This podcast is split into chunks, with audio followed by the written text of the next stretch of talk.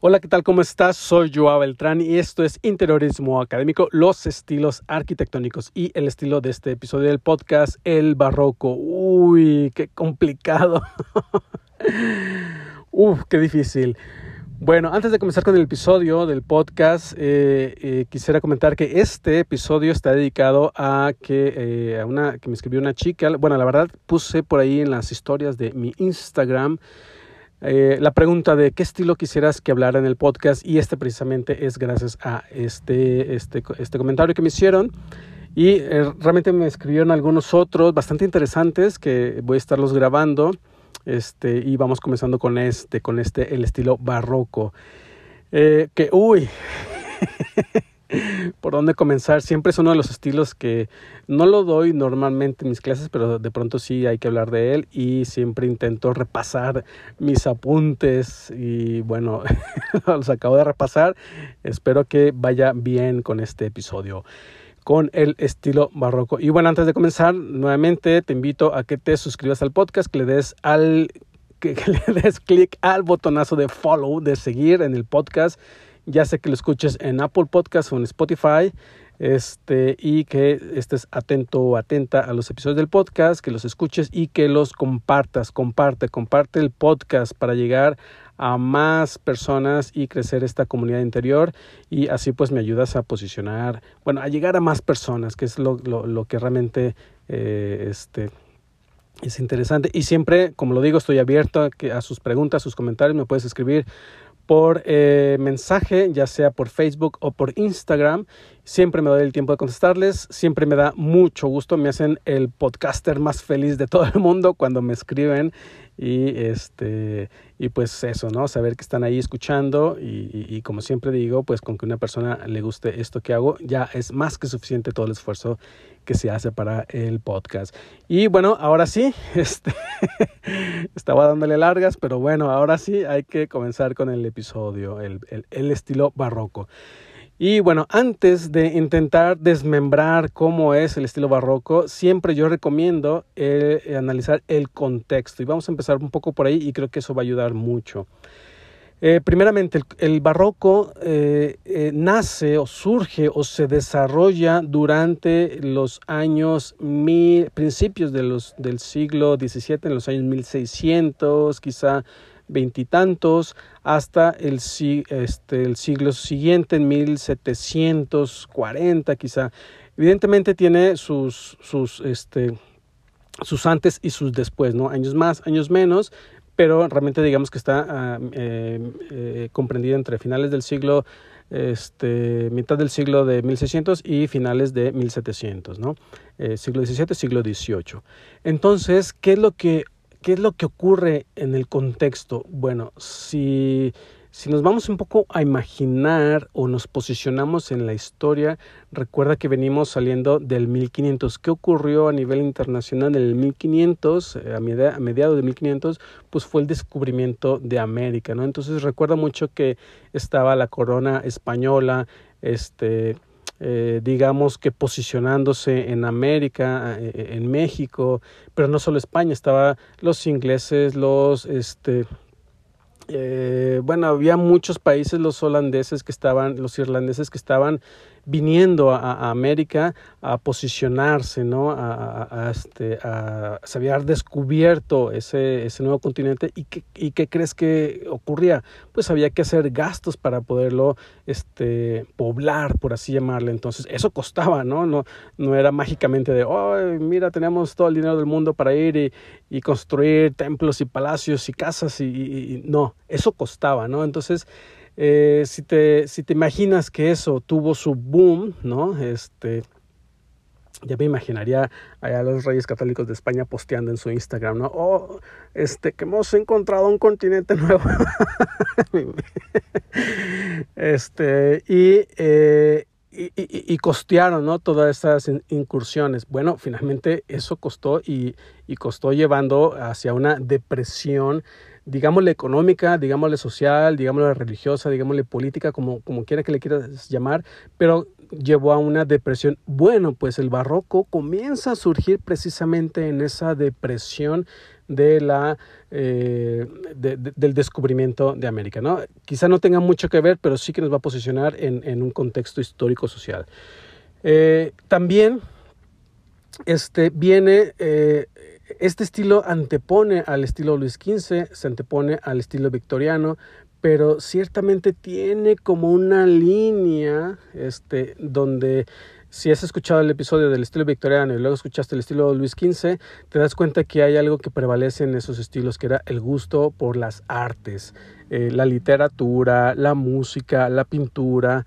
Entonces, esta era una de las maneras de expresión. De hecho, quizás sea eh, por ello que surge el, barroco, ¿no? Porque eh, había una necesidad de expresión de artística eh, que iba en contra, casi siempre va, un estilo va en contra de algo y el barroco no era la excepción. Bueno, el barroco de dónde era, eh, a qué se le contraponía, bueno, recordemos qué estilo estaba en auge en esos, en esos años, en los 1500, ¿no?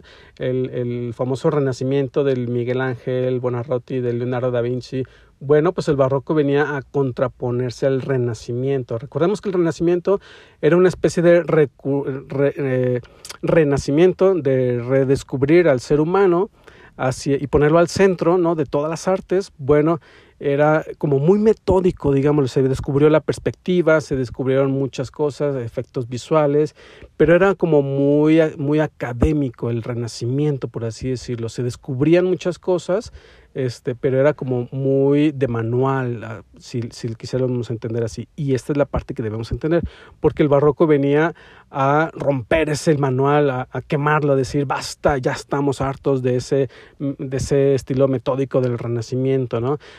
A hacer algo más llamativo, más exuberante. Y estas son las características principales del barroco, que era un estilo eh, muy exuberante, eh, no Mm, quizá extrovertido sería la palabra, pero la palabra correcta sería llamar la atención.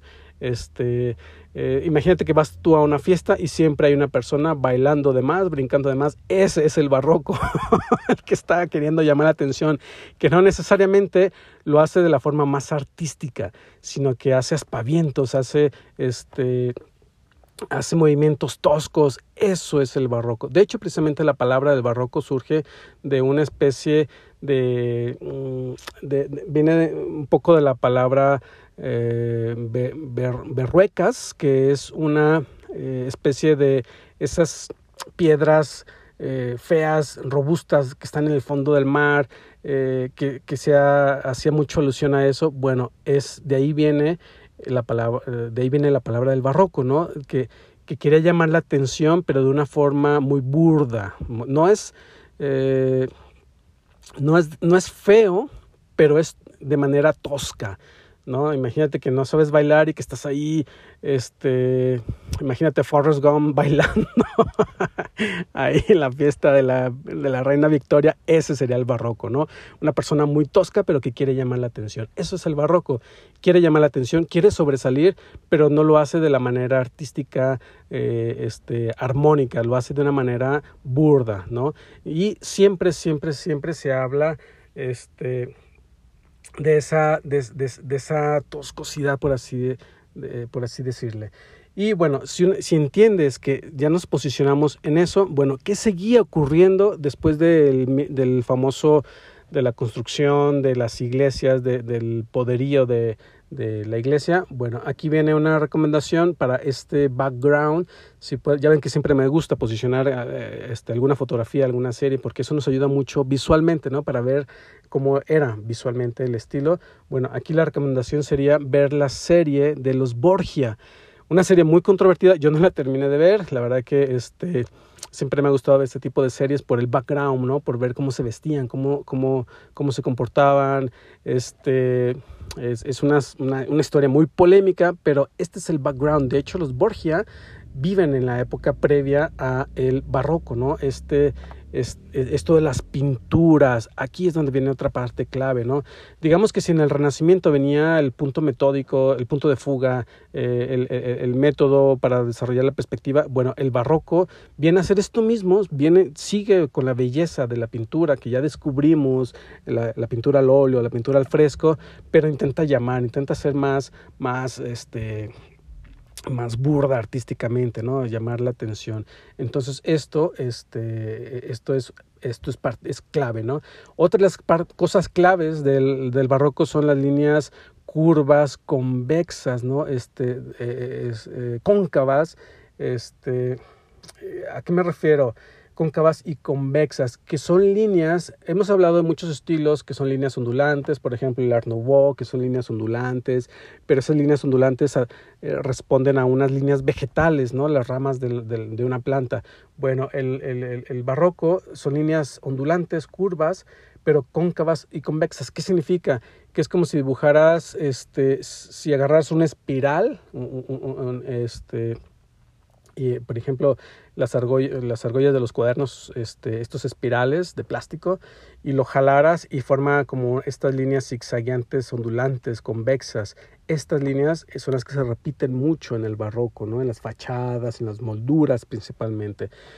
Entonces, si ponemos como estas bases del concepto de ir contra el renacimiento, estas líneas curvas convexas, venimos de una depresión del, post-descubrimiento del continente americano, bueno, ya digamos que ya están, queremos ser exuberantes, toscos, ya están puestas las bases de lo que es el barroco. Ciertamente tiene este, como tres etapas, eh, como muchos de los estilos tienen la etapa donde van naciendo, se van estableciendo los, los, los, objetivos, luego la etapa madura y luego el tardío, ¿no? La etapa donde eso comienza a desaparecer. Este, bueno, lo mismo le ocurre al barroco, ¿no? Que se tiene estas tres etapas características. Bueno, ahora, este, ¿qué es lo que influyó en el interiorismo? Híjole, dijera mi madre, híjole. Bueno, aquí eh, digamos que ya te posicionaste en este, en este en, este, en esta imagen el background ¿no? de la serie, de eh, los reyes católicos ahí que se quedan sin dinero, eh, de las líneas convexas, cóncavas. Bueno, ahora en el interiorismo, ¿qué? Bueno, eh, aquí viene otra de las obras muy representativas a mi modo de ver, que es el baldequino de de, este, del Vaticano, ¿no? que es una obra, la obra más representativa del barroco, por así decirlo, con sus famosas columnas salomónicas. Si no lo conoces, el Balequino es donde está este, enterrado eh, Pedro, San Pedro, ¿no? Eh, recuerda que Jesús dijo, sobre tu piedra edificará la iglesia, que bueno, se edificó en otro, en otro Vaticano, después de cuando se, se trae al Vaticano 2.0, es aquí donde están los huesos, los restos de, de, San Pedro, es el Baldequino, ¿no? Es, es, como la especie de, está ahí casi como si, eh, adelante de, la iglesia, ¿no? En pocas palabras.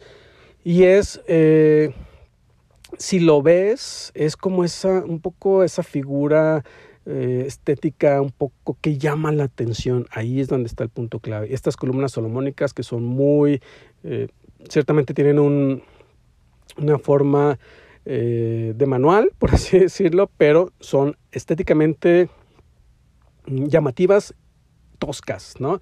Pero son muy bellas en, el fondo, ¿no? Son unas columnas increíbles difíciles de, dibujar, difíciles de trazar, difíciles de construir. Pero el baldequino es una de esas obras eh, del, gran, del gran barroco. Otra ahí mismo en el Vaticano, que el Vaticano, eh, ya lo hablamos en el Renacimiento, el Vaticano es como una especie de mezclas de muchas cosas, ¿no? Eh, viene el renacimiento de las pinturas, viene el, elementos clásicos, neoclásicos, bueno, también venían estos elementos barrocos, ¿no? Con el baldequino y la fachada, ¿no? Que la fachada, tiene, la fachada del, del Vaticano tiene estas líneas cóncavas convexas que podemos por ahí encontrar en las molduras, que las molduras son como un poco neoclásicas, ¿no? Entonces, eh, eh, digamos que, llega a ocurrir esto, ¿no? Entonces están las, pinturas de estos personajes que a veces son muy llamativos, en posiciones eh, un poco extravagantes. Eso es el barroco, ¿no? Ahora, también como en el en, el Luis XV y el victoriano, bueno, si nos venimos hacia atrás, venimos caminando para atrás en el tiempo. Esto que evolucionó al, Luis XV y al victoriano también viene formando parte de, de, del barroco. ¿Por qué? Porque aquí era eh, este, llama la atención, ¿no? Entonces, otro de los de, los grandes, de las grandes obras representativas es el Palacio de Versalles, ¿no? Si tienes oportunidad de verlo, que es increíble. Yo nunca he tenido oportunidad de ir, mi mujer fue y me dice que es increíble, que por qué no fui. bueno, no fui, ¿no? Yo andaba acá en el Guggenheim, este, en Bilbao, pero... Eh, este, es increíble toda la ornamentación, los tapices, las molduras, las pinturas. Es increíble el trabajo exhaustivo de, eh, de decorar un palacio, ¿no? el, el Palacio de Versalles. Es, este, eh, bueno, finalmente es ese estilo barroco, ¿no? Si tú lo buscas, lo googleas, vas a ver las, el mobiliario, ¿no? Entonces, eh, ¿cómo se desarrolló en, el, en, la decoración el barroco? Fue precisamente esto, la utilización de los tapices, este, líneas convexas, eh, llamar la atención, este, muebles, lo mismo, si tú ves el mobiliario, de, del barroco son mobiliarios eh, muy, muy, muy, muy ornamentados, ¿no? Ojo, ya lo veremos en otro episodio del podcast donde aparece el estilo rococó. Bueno, aquí el barroco es una, uno de los principios, es el eh, ornamentar demasiado, demasiado, demasiado.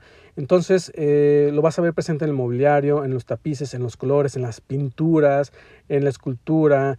Este está eh, eh, si ves algunos, algunas cómodas, algunos muebles, pues muchas veces están eh, recubiertas en oro, ¿no? Pues ¿por qué? Porque era el Palacio de Versalles, ¿no? Que de ahí surge un poco esta idea, ¿no? De, de, de, hiper ornamentar con este estilo barroco, ¿no? Y bueno, un poco este es como el gran contexto del estilo barroco y ya este, con esto pues le damos corte, ¿no? Porque si no aquí nos pasamos todo el día hablando del estilo barroco. recuérdalo, simplemente es, e, e, es, eso, ¿no? Ir un poco en contra del renacimiento, en líneas curvas cóncavas convexas, este, la, la, la depresión del post-descubrimiento del continente americano y de hecho es una época también gloriosa porque aquí aparecen grandes grandes descubrimientos eh, científicos. Este, eh, digamos que el Renacimiento tuvo a su Leonardo da Vinci. Bueno, aquí, este, aquí tuvo eh, sus... ay, siempre cuando los quiero decir se me olvidan.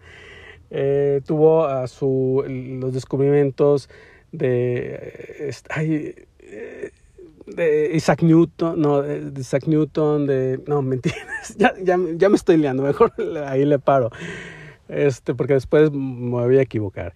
Entonces, eh, eh, esto es el barroco, ¿no?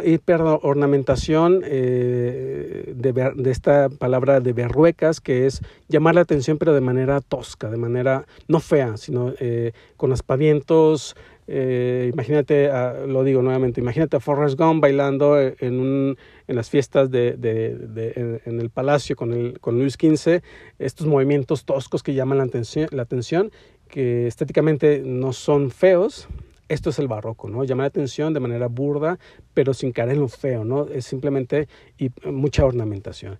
Y pues nada, espero que te haya gustado este episodio del podcast, espero no haberme enredado demasiado este, y eh, que por lo menos te dé una visión de lo que fue el estilo barroco. Así que, pues nada, nos vemos y nos escuchamos en el siguiente episodio del podcast. Hasta luego.